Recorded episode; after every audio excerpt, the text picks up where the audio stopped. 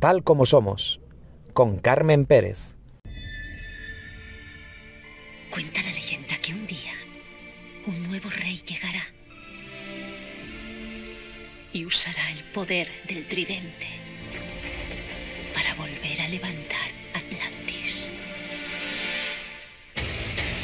Aquí me dio Bulco mi primera clase de natación. Pero si ya sé nadar. No tienes ni idea. Tienes que olvidar todo lo aprendido en el mundo de la superficie y llegar a mayor profundidad para descubrir tus instintos atlantes. Ha pasado toda su vida preparándose. Preparándose para ser el mejor. Gracias a mis padres soy quien soy. Soy el protector de las profundidades.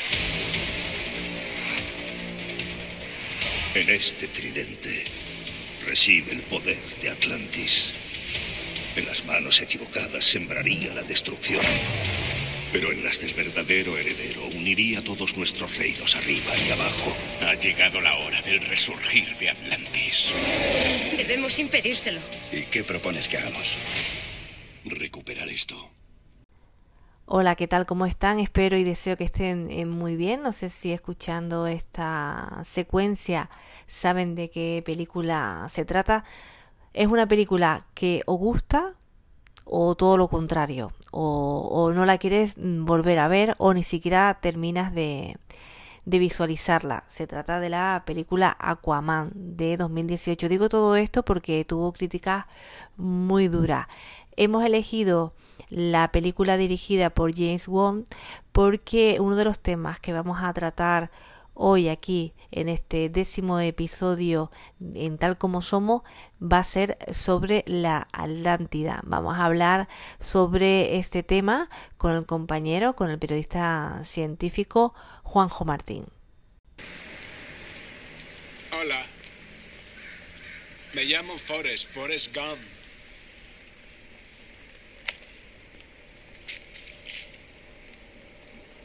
¿Quiere un bombón?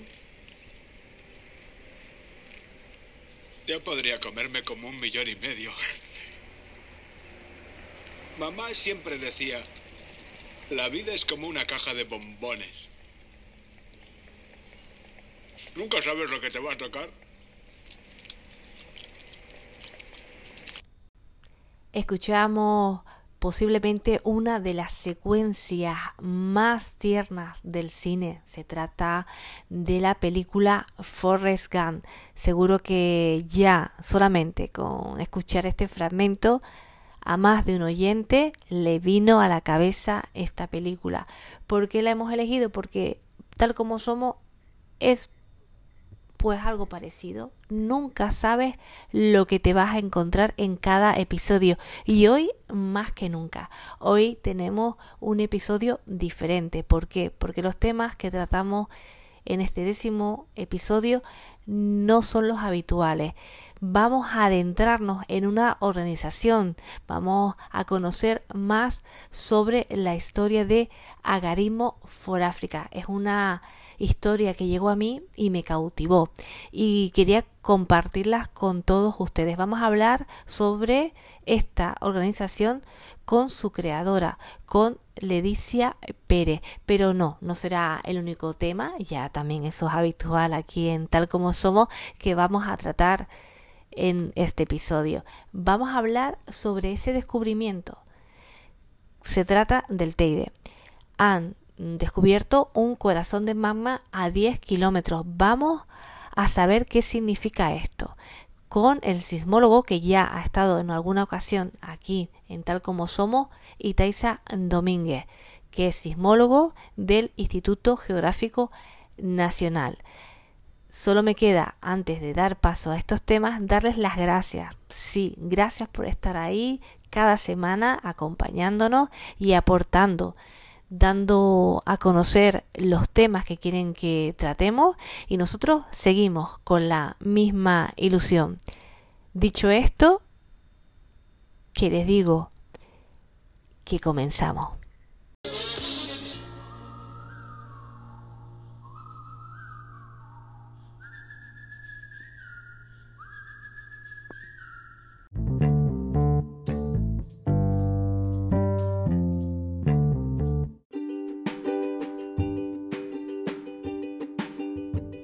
Hace escasos minutos les comentaba que vamos a hablar con Itaiza Domínguez sobre ese descubrimiento de un corazón de magma a 10 kilómetros del volcán del Teide, que se encuentra ubicado en las Islas Canarias, España, concretamente en la isla de Tenerife. Itaiza Domínguez, que es sismólogo del Instituto Geográfico Nacional. Lo escuchamos.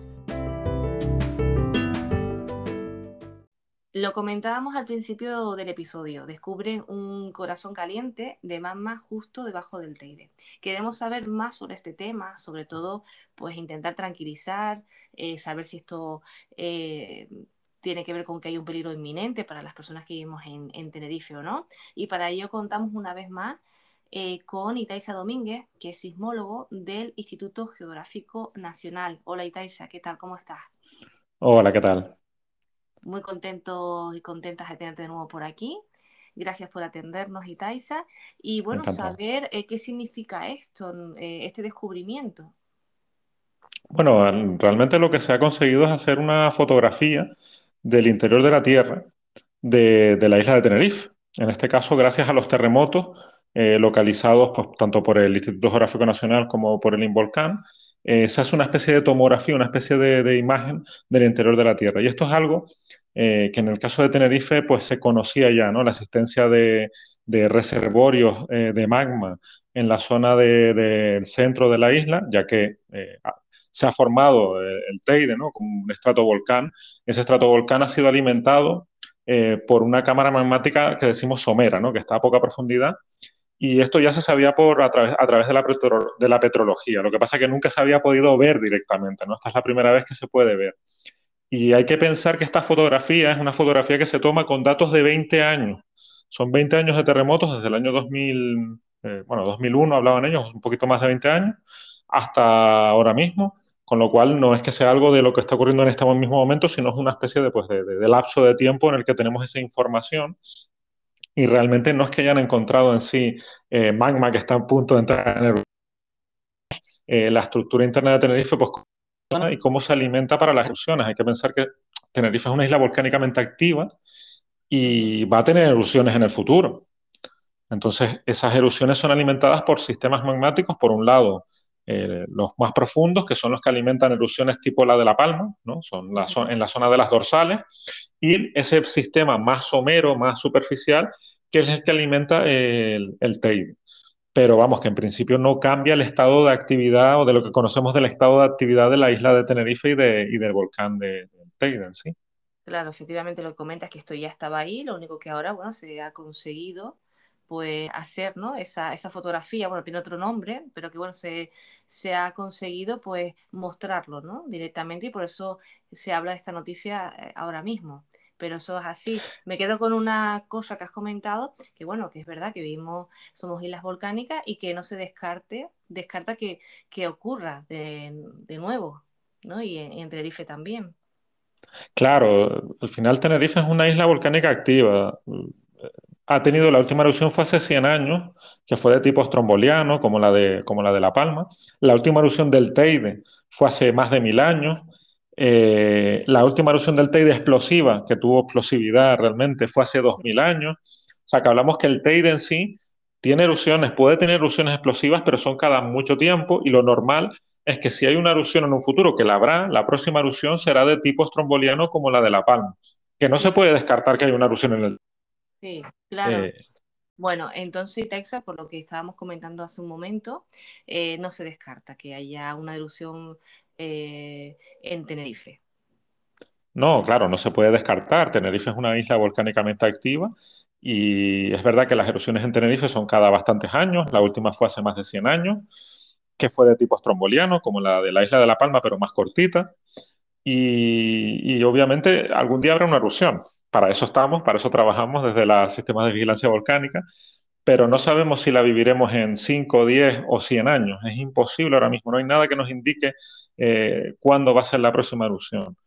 Pero sí sabemos que lo más probable es que sea de este tipo, de tipo estromboliano, más efusiva. Sin embargo, eh, o sea, lo más probable es esto. La otra posibilidad es que sea una erupción en el Teide, que es lo que todo el mundo un poco teme, pero siempre la probabilidad más alta es que sea de tipo efusivo y estromboliano, pero no se puede descartar lo otro, aunque es mucho menos probable. Y estudios como este te sirven para un poco entender cómo funciona el sistema y si ocurre algo, entender mejor o poder ser capaces de interpretar mejor ¿no? esa sismicidad, esa deformación que se pueda producir cuando haya una, eh, una realmente una intrusión magmática bajo la isla, eh, podremos interpretarlo mejor gracias a esta información. Perfecto, no, por eso te digo que afortunadamente están ustedes ahí, que están bastante eh, pendientes. Bueno, es que no queda otra, somos islas volcánicas y tarde o temprano pasará, pero lo ideal y lo bueno es que, pues como bien dice Itaisa, gracias a estos estudios, pues cada vez estamos más preparados de incluso saber cómo van a ser. En este caso, pues comenta que lo más probable es que sean de estas características, que eso quiere decir como que van a ser erupciones, por lo que estoy leyendo en un artículo, altamente explosivas. Sí, eso es lo menos probable. el, el, Teide genera erupciones explosivas, también genera erupciones menos explosivas. Como digo, la última erupción que tuvo el Teide fue hace, mil, hace unos 1100 años y esa erupción fue eh, de tipo fusivo, no fue explosiva. Pero sí ha tenido erupciones explosivas, o sea, obviamente no se puede descartar pero es lo menos probable. y El, el, problema, quizá en la vigilancia volcánica, es realmente determinar si va a ser de un tipo o de otro. Y este tipo de resultados, este tipo de estudios, nos permiten entender mejor cómo funciona y ser capaces de determinar intrusión, porque puede haber una intrusión magmática que esa intrusión, eh, ser capaces de determinar si es más probable que sea de, una erupción en el teide o una erupción en la zona de las dorsales, que es donde sería más eh, tipo, pues eso, tipo como la erupción de la palma, ¿no? tipo fusivo y, y estromboliano. Perfecto, pues Itaisa, que te digo que muchas gracias por atendernos, muchas gracias por darnos esta explicación pues tan cercana, ¿no? Se, nos hemos quedado mucho más, más tranquilos, a pesar de que, bueno, que tarde o temprano pues no se descarta que vaya a haber una erupción, pues el saber que ustedes están ahí con este tipo de, de investigaciones y estudios. Eh, nada, que tengas unas felices vacaciones y espero tenerte otra vez de nuevo por aquí en Tal Como Somos. Mm, muchas gracias a ti, encantado de, de estar en el programa. Un abrazo, Itaisa. Hablamos. Chao.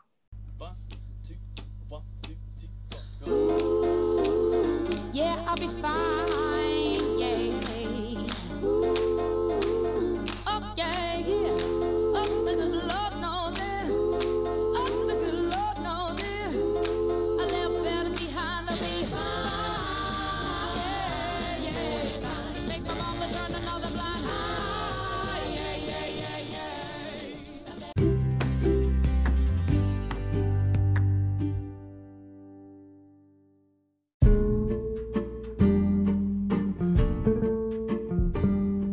Agarrismo for África nació de un viaje que lo cambió todo. Son palabras de Leticia Pérez. Vamos a conocer más sobre esta organización, sobre la bonita historia que hay detrás, gracias a ella, su creadora. Eh, hoy tratamos un tema muy especial, lleno de cariño, como es el nombre de la organización. Eh, vamos a hablar con Leticia Pérez, que es fisioterapeuta y la fundadora de esta organización llamada Agarismo for África, que significa eh, cariño en gallego. La vamos a saludar ya. Hola Leticia, ¿cómo estás? ¿Bien? Hola, ¿qué tal? Buenas tardes, muy bien, gracias. Gracias a ti por acompañarnos y bueno, antes de entrar, eh, nos dabas una gran noticia, una noticia muy importante. De hecho, pues vamos a empezar con esa buena noticia, si te parece bien. Vale, muy bien. Sí, sí. Pues nada, la, buena noticia es que hoy nos han, hemos ah, pasado el jurado de la coordinadora de cooperación internacional, es decir, que formamos parte ya de la Federación de ONGs de Cooperación Internacional de Canarias. Y esto nos abre una gran puerta de cara a las demandas de subvenciones y, y bueno, y también de cara a, a estar registrados en un organismo oficial, en un organismo serio, el cual nos da crédito y, y nos, uh, nos, ayuda a ser más visibles de cara a posibles donadores, colaboradores, cooperadores, o sea que estamos muy contentos. Eh, enhorabuena, Leticia. Y bueno, para los oyentes que nos escuchan en todo el mundo, eh, comentarles que bueno, que ahora vamos a conocer un poquito más esta organización porque tiene una historia eh, muy bonita detrás, ¿verdad, Leticia? ¿Cómo surgió? Sí, pues Agarimo for África surge después de unas vacaciones familiares en Tanzania. Eh, yo viajaba con mi marido y mi hija, que entonces tenía tres años. Y bueno, pues nuestro modo de viajar siempre ha sido bastante independiente, nos gusta ir por libre, no nos gusta meternos en hoteles y demás, nos gusta conocer la realidad un poco del, del país. Entonces, pues después de 27 horas de tren, llegamos a un punto del país que yo ni siquiera sabía lo que hacía allí, porque la verdad que fue más que nada por la aventura de coger el tren y vivir la experiencia. Y al llegar a, a ese lugar, pues hablando, conversando con la gente, nosotros somos muy habladores, muy abiertos, pues eh, conocimos a un señor que resultó ser eh, el marido de la directora de una escuela con niños con minusvalías físicas. Y me, al yo decirle que era fisioterapeuta, pues me invitó a, visitar esta escuela. Y, y, bueno, pues yo al ver aquel panorama, la verdad que me quedé bastante desolada porque los niños estaban muy mal, muy, muy mal. Y claro, eh, son cosas que aquí ya no se ven, eh, son grados de, de, minusvalía que aquí ya no se ven, por suerte. Eh, deformidades articulares en niños de cuatro años, que, que, es que te duelen los ojos al vérselas y todo eso pues por la falta de, de, fisioterapia. O sea, son niños que no han tenido una terapia física en toda su vida. No saben lo que es un fisioterapeuta, no saben lo que es una atención temprana, no... y sus padres tampoco, por supuesto. Son niños, son familias de un seno familiar muy pobre y, y no tienen tampoco los recursos para, para pagarle a sus hijos nada, que tampoco lo habría ¿eh? en el país, pero si lo, aunque lo hubiese, ellos no tendrían el dinero para pagarlo. Pero has visto, le dice como el, el, destino, ¿no? La casualidad de que ustedes no tenían planificado nada de esto, sino que no.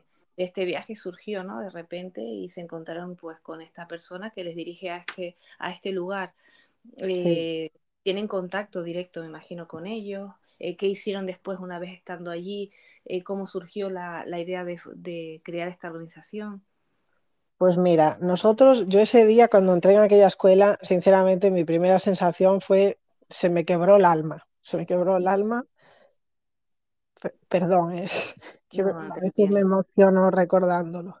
Normal. Pero, eh, y bueno, pues mi, mi, mi, primera, mi primer impulso, porque soy una persona muy impulsiva, fue ponerme a trabajar. Yo no podía ver aquello y no hacer nada, ¿sabes? Entonces le dije a las maestras, si no les importa, interrumpo la clase y me gustaría darles a ustedes un par de consignas de cómo manipular a estos niños. Estos niños hay que movilizarlos, hay que saber sentarlos, hay que saber moverlos. Entonces me dijeron que muchísimas gracias, que estaban encantadas con que yo pudiese ayudarlas y que sí, por supuesto. Así que ese día me quedé todo el día trabajando en la escuela. Les hice a los niños que pude la sesión de fisioterapia, ellas me iban grabando, me sacaban fotos, yo les iba explicando un poco lo que podía explicarles. Y bueno, y el día transcurrió y demás, al día siguiente volvimos uh, otro poquito a ver a los niños y demás, pero bueno, tampoco estaba previsto que nos quedásemos mucho más en aquel punto, estábamos a mil kilómetros de nuestro punto de partida del país para regresar a España y no podíamos alargarnos mucho. Había que volver otra vez en tren hasta Dar es Salaam. Así que, pues nada, nos quedamos un par de días y el último día cuando salíamos de la escuela, mi hija me dijo, mami, ¿y, y ahora dónde vamos? Y digo yo, pues nos volvemos a casa. Y me dice, no, tú no has hecho caminar a estos niños, mamá, tú tienes que enseñarles a caminar. y entonces cuando yo, mi hija de tres años me dijo eso, a mí se me quedó ese puñal ahí clavado ¿no? Como diciendo, pues tienes razón, o sea, yo no puedo llegar aquí, haber visto esto y no hacer nada. los niños, los niños son muy sabios y siempre, pues bueno, nos dan ese, ese empujoncito, ¿no? Esa, sí, no, esa, esa sensibilidad esa, y esa capacidad de reacción y de saber que su madre se dedica a eso, porque me había visto trabajar en la clínica con niñitos con discapacidad y demás, y entonces ella lo relaciona enseguida como algo que yo puedo hacer, que, como algo en lo que yo puedo ayudar y, y que tiene que ser así. Así que a mi regreso aquí, pues me informo con mi, con, mi, gestora, con un abogado especializado en ONGs y demás, y pregunto cómo va esto de las ONGs, es que es factible que yo cree la mía propia, porque yo la verdad que confiar en las grandes siempre me ha costado, ¿sabes? Porque no por nada, sino porque yo creo que el que mucho abarca al final poco hace. Y me cuesta confiar en grandes ONGs. Entonces decidí crear la mía propia y por lo menos saber que en lo que yo pueda colaborar lo, lo haré. Y, y... Porque le dice el, el objetivo eh, de esta organización, ¿cuál es? Bueno, más o menos no lo has adelantado, pero ¿qué, qué quieren hacer? ¿Qué quieren conseguir? Mira, el objetivo es un objetivo muy claro y no es difícil de lograr. Pero lo primero que hay que hacer es tratar el estigma de, la minusvalía física en niños de países poco desarrollados. Es decir, en esos países los niños están muy marginados, eh, maltratados en muchos casos porque se considera que llevan un diablo dentro o que tienen una enfermedad contagiosa y la propia familia los margina. O sea, esos niños están sometidos a un trato horroroso. Entonces, lo primero ya, la mayoría de los niños que había en aquella escuela, la directora de la escuela los encontró en la calle. Eh, con lo cual muchos de ellos están conviviendo pues, con familias de acogida, que no son ni siquiera sus familias reales. Eh, nuestra primera toma de contacto va a ser, pues primero, concienciar a la población de que la minusvalía infantil no es ninguna enfermedad y mucho menos algo contagioso ni algo que haya que repudiar de esa manera y que es algo que es evitable en el sentido de que cuando un niño pues nace en condiciones difíciles y sufre esa falta de oxígeno en el nacimiento y se ve que las etapas motoras no llegan, es decir, que no gatea, que no se sienta, que no camina al año, tal, pues entonces hay gente profesional que se dedica a eso y que les puede ayudar. Entonces, en mi caso, nuestra ONG salaria a fisioterapeutas locales de Tanzania para que la terapia sea gratuita para esas familias y para esos niños. Eh, entonces, eh, hay solo una escuela de fisios en el país, está en, al norte, en la región norte del país, y salen unos 12 personas diplomadas al año. Eh, nosotros hemos contactado a varios, hemos tenido currículos de varios y finalmente hemos seleccionado un chico y una chica, los cuales estarán trabajando conmigo. Yo les formaré, yo les impartiré un poco mi experiencia de más de 20 años y el objetivo es que ellos sigan el proyecto y que nosotros le facilitemos un salario mensual. En principio nos hemos comprometido durante un año. Luego ya todo verá cómo, cómo vaya nuestra ONG, cómo vaya creciendo y cómo vayamos adquiriendo soporte económico. Como bien dices, es un objetivo bastante claro para una asociación que lleva muy poquito tiempo, no lleva mucho tiempo. No, llevamos, eh, la asociación Sí, se fundó en diciembre del 2021, con lo cual llevamos un año y dos meses o tres meses, vamos, tres meses. No, no, y que han, conseguido bastantes cosas. Eh, para los oyentes que nos están escuchando, le dice eh, ¿cómo, ¿cómo, pueden ayudar? ¿Qué, qué, qué pueden hacer? Bueno, a ver, nosotros tenemos varias maneras de, de, ser ayudados. Vamos a decir que una puede ser colaborando en los, nuestros eventos benéficos que solemos hacer aquí en Tenerife varias veces al año. Entonces, pues a veces buscamos gente voluntaria para ayudarnos en camarero, en, bueno, eso lo vamos anunciando en redes sociales. En este caso, ahora mismo no necesitamos esa ayuda. Eh, otra manera de colaborar con nosotros es mediante voluntariado. Entonces, en, a través de nuestra página web, www.agarimoforafrica.org, hay una bolsa de voluntarios en la que la gente envía su currículum, nosotros vamos examinando a ver si se adapta al perfil de voluntarios que necesitamos para viajar al continente africano y de la misma manera que yo voy ahora, pues por ejemplo un compañero mío, fisioterapeuta de carrera, puede ir el año que viene y sigue la formación que yo he empezado este año, pues la sigue él. El caso es ir relevándonos, ¿no? que, que esto sea una cadena. Y, otra manera de cooperar es la económica, que ahora mismo, hoy por hoy, es la que más necesitamos, porque el proyecto arranca, tenemos que comprometernos con 12 meses de salario a estos fisioterapeutas y pues no es sencillo, no es sencillo porque, entre otras cosas, vamos a grabar un documental en África, ahora aprovechando el viaje, y el documental pues tiene un coste también, viajamos con un equipo de producción a los que les hay que pagar el billete de avión, hospedaje, dietas, todo, con lo cual eso encarece mucho nuestro proyecto. pero a su vez lo hacemos con el objetivo nítido de que esto sea una herramienta que nos permita eh, obtener un fondo económico óptimo en un futuro. Ya, te entiendo, ¿no? Sí, el tema que al final la difusión, el que las personas conozcan la realidad, lo que ustedes están haciendo, pues es muy, muy importante. De todos modos, eh, repetimos de nuevo, ¿verdad, Leticia? La, ¿Dónde pueden conseguir los oyentes esa información? ¿En, en la página? en la página www.agarimoforafrica.org. En esa misma página tienen un clic que es donar o donaciones.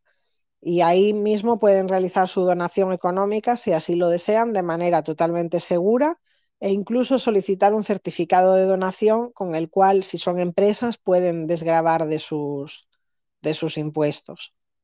Eh, con ganas, me imagino, cuando, cuando vuelves para allá, cuando regresas. Pues nos vamos ahora al día, el día 3 desde Madrid, el 3 de abril, en unos días. Sí, y con ganas, le dice. Sí, voy con muchas ganas, siempre voy con, con, con ganas, pero claro, es que ves, ves cosas muy duras también. Entonces vas con ganas, pero a la vez pues preparándote, concienciándote de que, que, es un viaje difícil, es un viaje, pues no es un viaje de placer, es un viaje de, de, placer, pero de otro tipo de placer, es un viaje de placer porque yo me siento bien ayudando a los demás, pero no es un viaje en el que yo me lo vaya a pasar bien. Claro, vas al mismo lugar, ya me imagino que contacto directo tienes con con las personas de, de este centro educativo, ¿verdad? Constante. Sí, imagino, nosotros ¿no? de hecho eh, cooperamos directamente con ellos. Ellos son los que emiten el contrato a los fisioterapeutas porque nosotros no podríamos emitir un contrato a nivel nacional en Tanzania porque somos una ONG extranjera. Entonces, este tipo de cooperaciones las tienes que hacer siempre a través de una ONG local. El propio colegio es una ONG local, se llama Child Support Tanzania, se puede visitar su perfil a través de nuestra página web también. Y ellos eh, lo que hacen es que crean escuelas para este tipo de niños. Ellos son maestros. Lo que hacen es una obra excelente. La verdad es que han hecho un trabajazo. Llevan más de 10 años haciéndolo. Y les faltaba este pequeño complemento, ¿no? El dar fisioterapia y terapia física a esos niños en la escuela e incluso a domicilio, familias que lo puedan necesitar y demás. Entonces ahí maravilloso es la historia, ¿no? El hecho de que ustedes llegaran. Es como que, bueno, como comentas ahora, es lo que les hacía falta y ustedes de repente aparecen de la nada y aportan vuestro granito de arena, ¿no? Sí, sí, no, es que aparte es así. Noela, la directora del colegio, siempre me lo dice. Lady, tú fuiste un ángel. O sea, siempre me lo dice. Tú has sido un ángel en, esta en este colegio, en nuestras vidas y en todo. Muchísimas gracias. Ellos son muy agradables, gente muy educada, gente muy agradecida y la verdad es que nosotros estamos muy contentos de cooperar con ellos y ojalá, ojalá que podamos hacerlo mucho tiempo y, que con el tiempo el propio gobierno de Tanzania adopte este programa y ellos mismos lo, lo mantengan, ¿no? que es de lo que se trata, de que ellos mismos autoabastezcan y, y, que al final no dependan de nadie, sino que lo hagan por ellos mismos, que yo creo que sí que será así en un par de años yo creo que sí que lo habrán adoptado ellos, porque verán los cambios, las familias de los niños estarán muy contentas, habrá un cambio, se ven muy rápido los cambios en niños, entonces yo creo que va a ser un punto muy positivo. Ojalá que, que sea así, sobre todo también ese cambio de, de mentalidad también, ¿no? Eh, por, por sí. los niños, sobre todo. Bueno, pues un abrazo enorme, Leticia, gracias por eh, acompañarnos, gracias por estar y seguiremos muy pendientes te seguiremos preguntando de, para ver cómo va todo y sabes que aquí lo que necesiten. Muchísimas gracias a vosotros por darnos esta oportunidad y para nosotros cualquier ocasión de dar visibilidad a nuestro proyecto es un regalo. Así que muchísimas gracias. Gracias, un abrazo.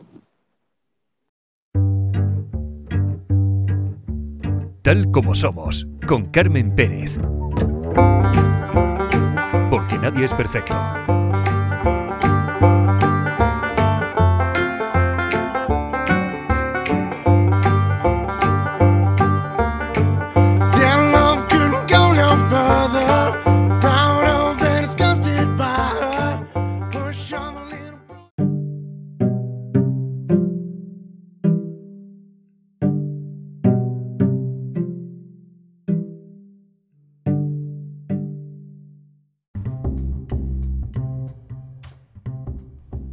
Atlántida es el nombre de una isla mítica mencionada en sus textos por el filósofo griego Platón. Se han escrito muchos libros sobre esta isla. También se han hecho muchas películas eh, que se basan pues, en sus leyendas, en sus misterios. Muestra de ello es la secuencia que les poníamos al principio de la película Aquaman, pero hay muchas películas que tratan sobre este tema y hoy vamos a hablar eh, sobre él con el periodista científico, con el compañero Juanjo Martín. Se lo comentaba al principio, este episodio va a ser diferente a lo que estamos acostumbrados. Eh, temas eh, como por ejemplo el que comentábamos hace un momentito sobre una organización no gubernamental. Ahora vamos a hablar sobre un tema que sí es verdad que nos han solicitado en más de una ocasión y que teníamos ganas de, comentar aquí. Hablamos de la Atlántida, mitos y teorías sobre el continente perdido de Platón. ¿Por qué digo Platón? Porque él habló de la Atlántida en sus diálogos. Hmm. Y es que la ciudad perdida de la Atlántida es uno de los mayores y más antiguos misterios del mundo, ¿verdad, Juanjo? Hola, buenas tardes, Carmen. Sí, sí lo es. Como, como te gusta que te diga, es un temazo. Un temazo. es que estaba esperando. Estaba esperando que me lo comentara. Es un temazo que ha dado mucho que hablar y aquí en Canarias en las Islas Canarias, pues nos queda como muy cerquita, no sé por qué, se habla mucho de este tema. Sí, se habla mucho de este tema porque aunque yo no soy tan mayor, eh, no he llegado aún a los 50, es cierto que en la EGB, cuando hablábamos del origen de las Islas Canarias, se nos enseñaba que una de las teorías, junto con la volcánica, era la Atlántida. Y aunque no le daba mucho protagonismo, sí que estaba en los libros de, de ciencias naturales como, bueno, plausible. Canarias puede ser de origen volcánico o pueden ser los restos del continente sumergido del que hablaba Platón. Y fíjate qué locura, porque hoy eh, sería inadmisible que un en, en, sus textos, pero, pero si es así, no hace tanto tiempo, se, bueno, se especulaba con que Canarias fueran pues, las zonas más altas de ese continente que se sumergió pues, hace unos 11.000 años. Y este es uno de los típicos mitos que alguien se inventó, y ese alguien está claro, fue Platón. Platón en sus diálogos de Timeo y Critias, eh, pues habló de, de oídas, por cierto, porque parece que en ciertos relatos y entrevistas, algunos autores hablan de que Platón fue testigo de, esto, ¿no? De, cómo un continente desapareció debajo del mar, pero no, él hablaba de, oídas de una leyenda y que calculaba que ocurrió hace 9.000 años antes que él, o sea que ahora estaríamos unos 11.000 años.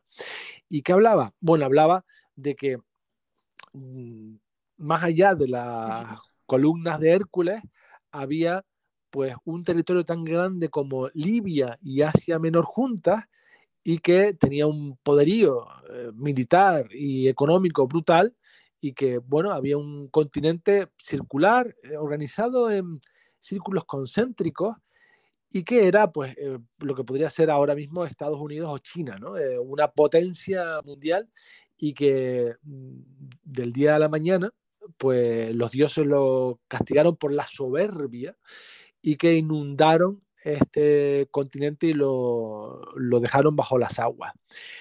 Este relato pasó casi desapercibido hasta el siglo XIX, en el romanticismo, cuando se rescató y algunos autores pues se lo creyeron y empezaron a buscar, bueno, ¿dónde podría estar este continente sumergido? También coincidió en el tiempo eh, cuando se postuló la idea de la deriva continental, cuando empezaron a, entender que los continentes se movían, y cuando eh, esa teoría empezó a calar, dijeron, pues estupendo, porque si los continentes se mueven, es posible que en ese movimiento, a lo largo de la historia, pues haya acabado con un continente sumergido todos hemos visto esas simulaciones que acaban América del Sur acoplándose a África y, bueno, luego desacoplándose, mejor dicho, y que separándose a eh, perdón, Australia, que se mete junto a la India y ese tipo de cosas, ¿no? La realidad es que, bueno, muchos lo han buscado y ninguno lo ha encontrado, porque lo que sí conocemos hoy en día con cierta exactitud es como son los fondos oceánicos de todo el mundo. Se han hecho múltiples expediciones oceanográficas eh, sondeando con radar todos los fondos oceánicos y en ninguno de ellos se ha encontrado ningún continente sumergido ni, mucho menos de esas dimensiones. Estamos hablando de un continente eh, que debería tener el tamaño de Australia, si hablamos o si hacemos caso a Platón, que hablaba de no sé cuántos estadios, de algo así como decía, como Libia y Asia Menor juntas, ¿no? No, no, se habla incluso de, bueno, de Albert Einstein, de muchas eh, personas eh, conocidas, ¿no? Dentro de la ciencia también que investigaron este tema, se habló del Triángulo de las Bermudas, bueno, ya a nosotros que nos apasiona el cine, pues se han hecho muchas películas en torno a este tema, ¿no? Y creo que incluso a día de hoy todavía se, se cree que de la existencia, ¿no? Que se puede encontrar algo, o por lo menos para las personas que somos, eh, pues que nos gusta un poco, eh, ¿cómo se puede decir? Sí, romántica, el rollo romanticismo, ¿no? El rollo de pensar, ¿no? Que, que podía existir, ¿no? Porque es hmm. un, lo que cuenta Platón es bastante pues interesante, ¿no? Sí. Una cosa es que eh, podamos descubrir pueblos que se hayan, hayan sido o hayan acabado sumergidos por las aguas del mar. Otra cosa es que haya eh, un continente ahí desaparecido bajo el mar, ¿no? Es cosas diferentes. Por ejemplo, en, en, la zona de Doñana, en el sur de la península ibérica, es cierto que se han encontrado restos arqueológicos bajo el mar y es posible que algunos pueblos no muy extensos, hayan quedado ya bajo el mar Mediterráneo, ¿no? Y bueno, es un mar que, ha evolucionado y que evidentemente ha ganado una altura y ha ido incorporando terreno y es posible que haya negado algunos pueblos, pero hablamos de pueblos pequeños relativamente comparados con la dimensión que debería tener este continente que digo, repito que debería tener el tamaño según Platón de, de, Australia, ¿no? Nada que ver. Claro, no, no, eso ya científicamente es más complicado y como dices tú hoy en día con el tema de los medios de los que disponemos, sería imposible no haberlo localizado ya. Es imposible porque eh, podemos, evidentemente los arqueólogos están descubriendo aldeas, pueblos, incluso civilizaciones eh, que se haya acabado bajo el mar. Vale, bien.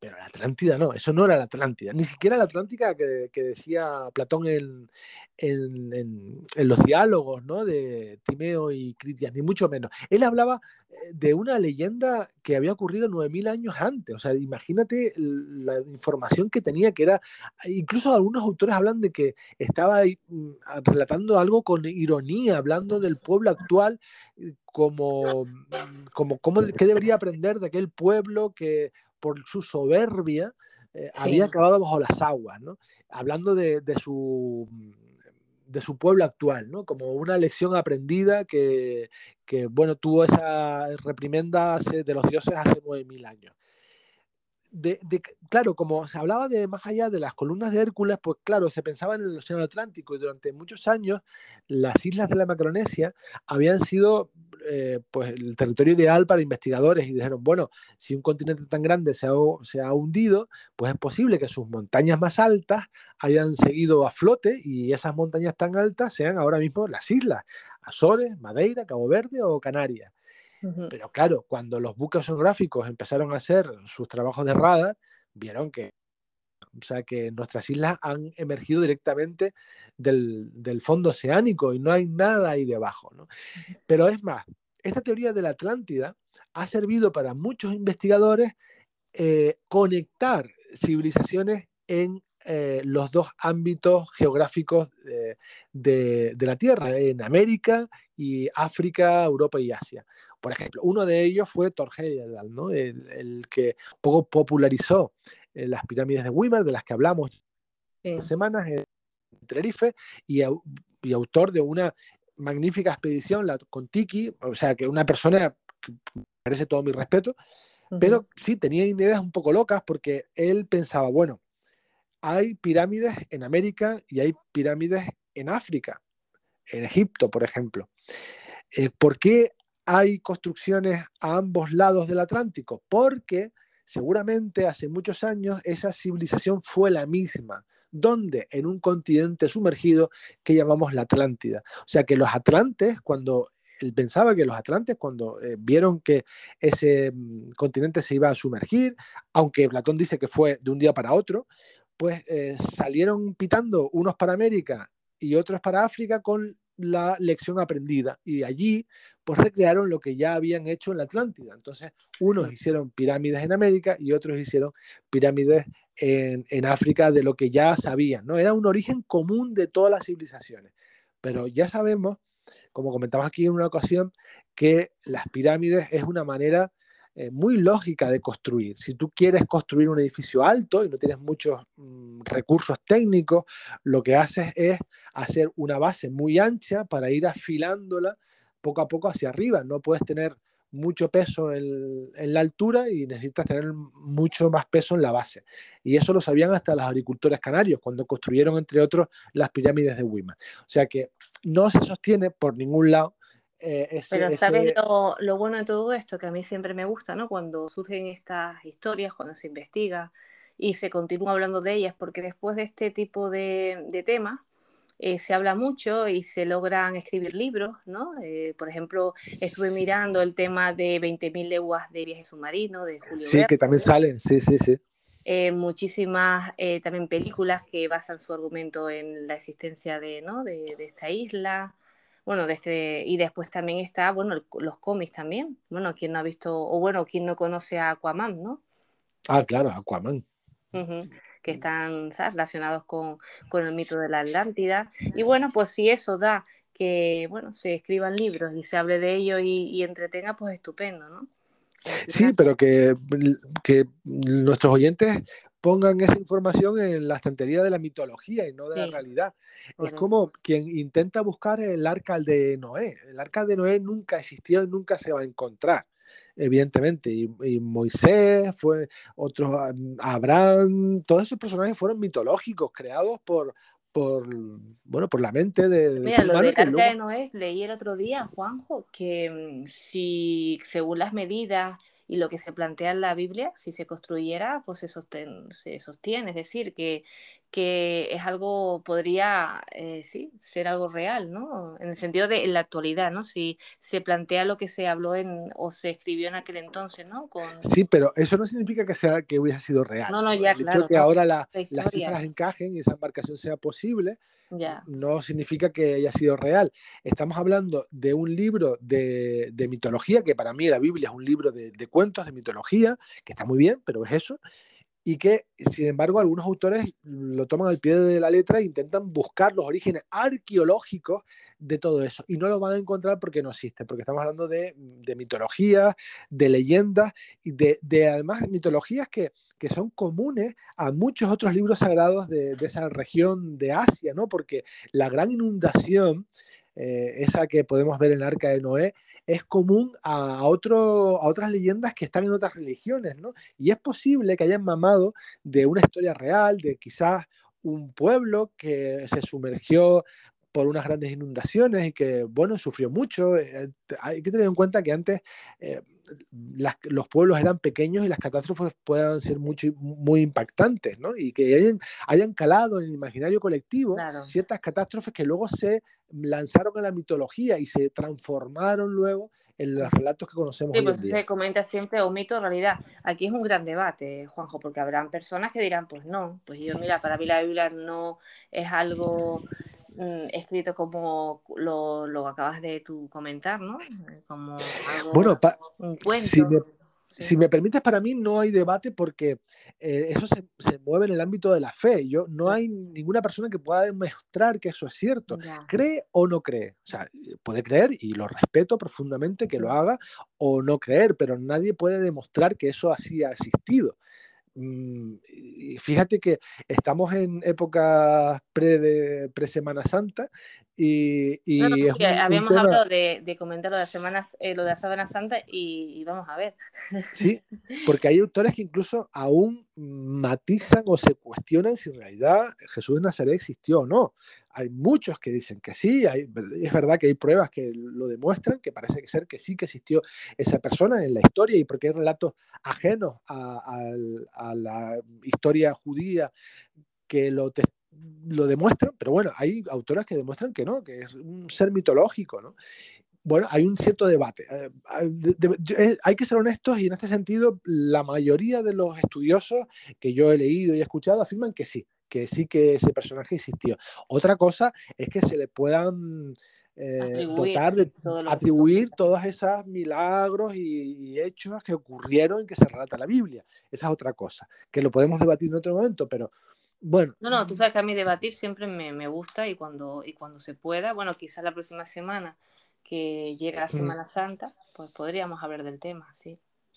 Sí, hay temas muy interesantes como la Sábana Santa, el Santo Grial, re- las reliquias que, que están por todo el mundo, que, que si uniéramos todas las astillas que se La supone que calima que son estamos padeciendo en Canarias también. La, la calima, aunque no tiene mucho que ver con Semana Santa, pero Pero bueno, que dicen que siempre, y eso sí, vamos a, a darle el toque de ahora de humor, o no, como, no sé si decir de humor o no, eh, el tema de que en Semana Santa siempre llueve. siempre yo, Estamos bueno, pasando un calor ah, impresionante y lo que Sí. se pronostica que la próxima semana, y siempre suele pasar en Semana Santa, va a llover. sí, todo, todo indica que Eso Semana Santa, que sea, algún tipo de viernes, jueves, viernes, va, va a llover, sí. Sí, sí. Y, pero, por ejemplo, otro tema muy interesante eh, tiene que ver con las fechas eh, en las que se sitúa Semana Santa, porque Semana Santa no siempre toca el mismo día del año, no es como Navidad y fin de año, que siempre es el 24 o el 31, eh, la Virgen de Candelaria siempre el mismo día, pero Semana Santa va variando, ¿no? Y eso tiene que ver Claro, con la luna. los días que llueve, te lo digo yo, que es por eso. No, no, tiene que ver con la luna. Sí, ah, sí, no lo sabía, eso sí. Sí, sí. El, el Viernes Santo siempre es el primer viernes tras la primera luna llena que venga después del equinoccio de primavera. O sea, después de- del equinoccio de primavera, que ya hemos tenido, cambiamos la hora y tal, pues el primer viernes después de la primera luna llena es Viernes Santo. Vale, ¿y por qué? Porque esto es curioso, una pregunta, porque los judíos y, y los católicos siempre han estado a la gresca de no celebrar las mismas cosas al mismo tiempo. Porque, claro, no, el, el cristianismo nació del judaísmo y luego se separó el catolicismo y luego están la- los protestantes, no sé qué y tal, todo, todas estas variantes y luego están pues los árabes, ahora estamos en Ramadán, por cierto, entonces, claro, no podían celebrar lo mismo en las mismas fechas. Entonces, estuvieron siglos debatiendo eh, cómo dividirse eh, esas fechas. Y entonces, desde hace eh, pues algunos siglos, eh, la Iglesia estableció que el Viernes Santo siempre debería ser el primer viernes tras la primera luna llena que viene después del equinoccio de primavera. Y, y de esa manera luego se mueven el corpus, las fiestas, carnavales, por supuesto, las romerías, todo en función de la cuaresma y la... Por eso nos- la- las- las fechas de las romerías y las fiestas en Canarias nos bailan tanto, porque van en función de, de esa luna llena de Viernes Santo. Perfecto, que no tiene nada que ver con los hombres lobos. no, la verdad es que no. No, y era para enlazar, ya que estamos, pues enlazamos también con otros temas que hemos tratado. Hombres lobos, bueno, pues, hombres lobos. Hombre- hombres con mucho pelo siempre ha habido, pero lobos, lobos no. Nada, bueno, para los oyentes que han estado muy pendientes, no ha habido cañas todavía. Ya, Nada, nada. de momento La- no hay y la CIA, la CIA siga sin pagarnos. No, pues, nada. Y no, la cuestión es, eh, un tema que vamos a tratar aquí, ¿por qué se va el tiempo tan rápido? Oye, el tema de la percepción del tiempo es muy interesante porque, Mucho. Porque es verdad que mm, va cambiando con la edad que tenemos. Esto, esto quizás para preguntarle a un filósofo, ¿no? Eh, Porque, o a un neurólogo, porque la percepción de cada, cuanto, cuanto más mayores somos, el tiempo se va más rápido. Antes, cuando éramos niños, las semanas se prolongaban y te recuerdas, se hacían eternas, ay, todavía es martes y miércoles, y ahora vuelan, vuelan. Es que está confirmado, es que te pasa a ti y estoy convencida que los oyentes eh, dirán, pues a nosotros también. Es que se va, se va, es que miras la hora y, ahora con el cambio de hora ha sido espectacular, lo noto más. ¿Y, ¿Y por qué cuando estás pasando una situación desagradable, el tiempo es muy lento y cuando estás muy entretenido va muy rápido, si es el mismo tiempo, pero la percepción es diferente.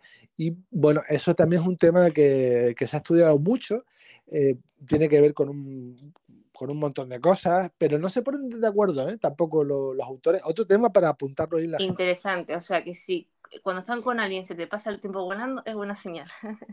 Es buena señal, es verdad. Cuando dicen, uy, ya llevamos aquí una hora hablando, ¿no? Y, parece que, o, Y si es al revés, pues yo, pues entonces ya.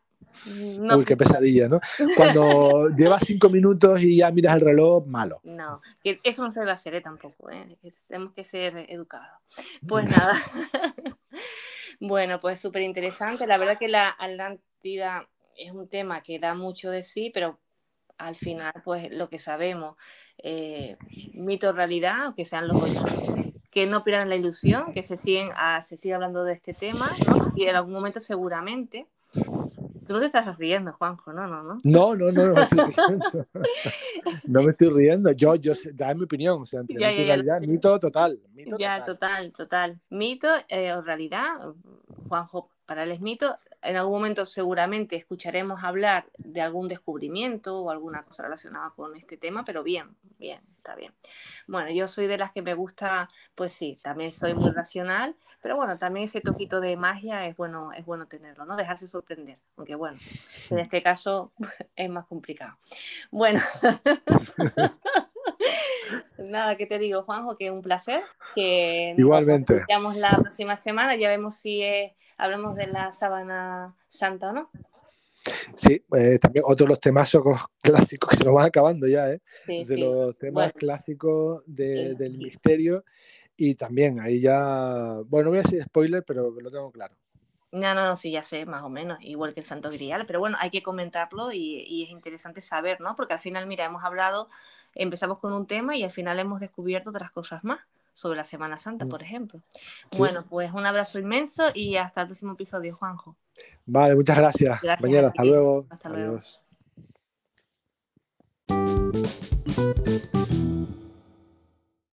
Y sí, ha llegado el momento de decirles hasta pronto. Un episodio el de hoy, como les adelantaba al principio, con una temática totalmente diferente a la que estamos acostumbrados.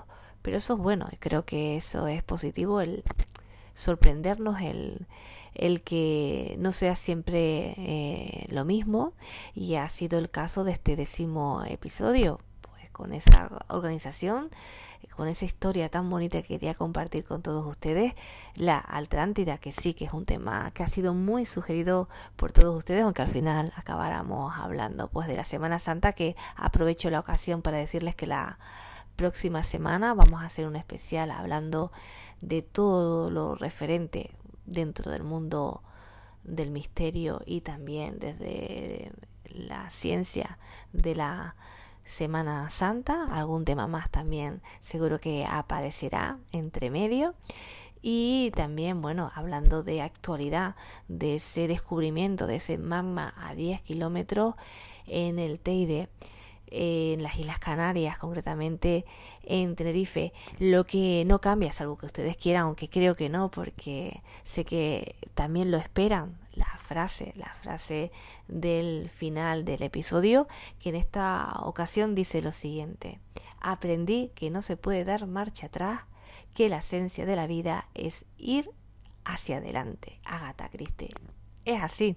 Retroceder nunca, eh, rendirse jamás. Esto sacado de una película de Jean-Claude Van Damme.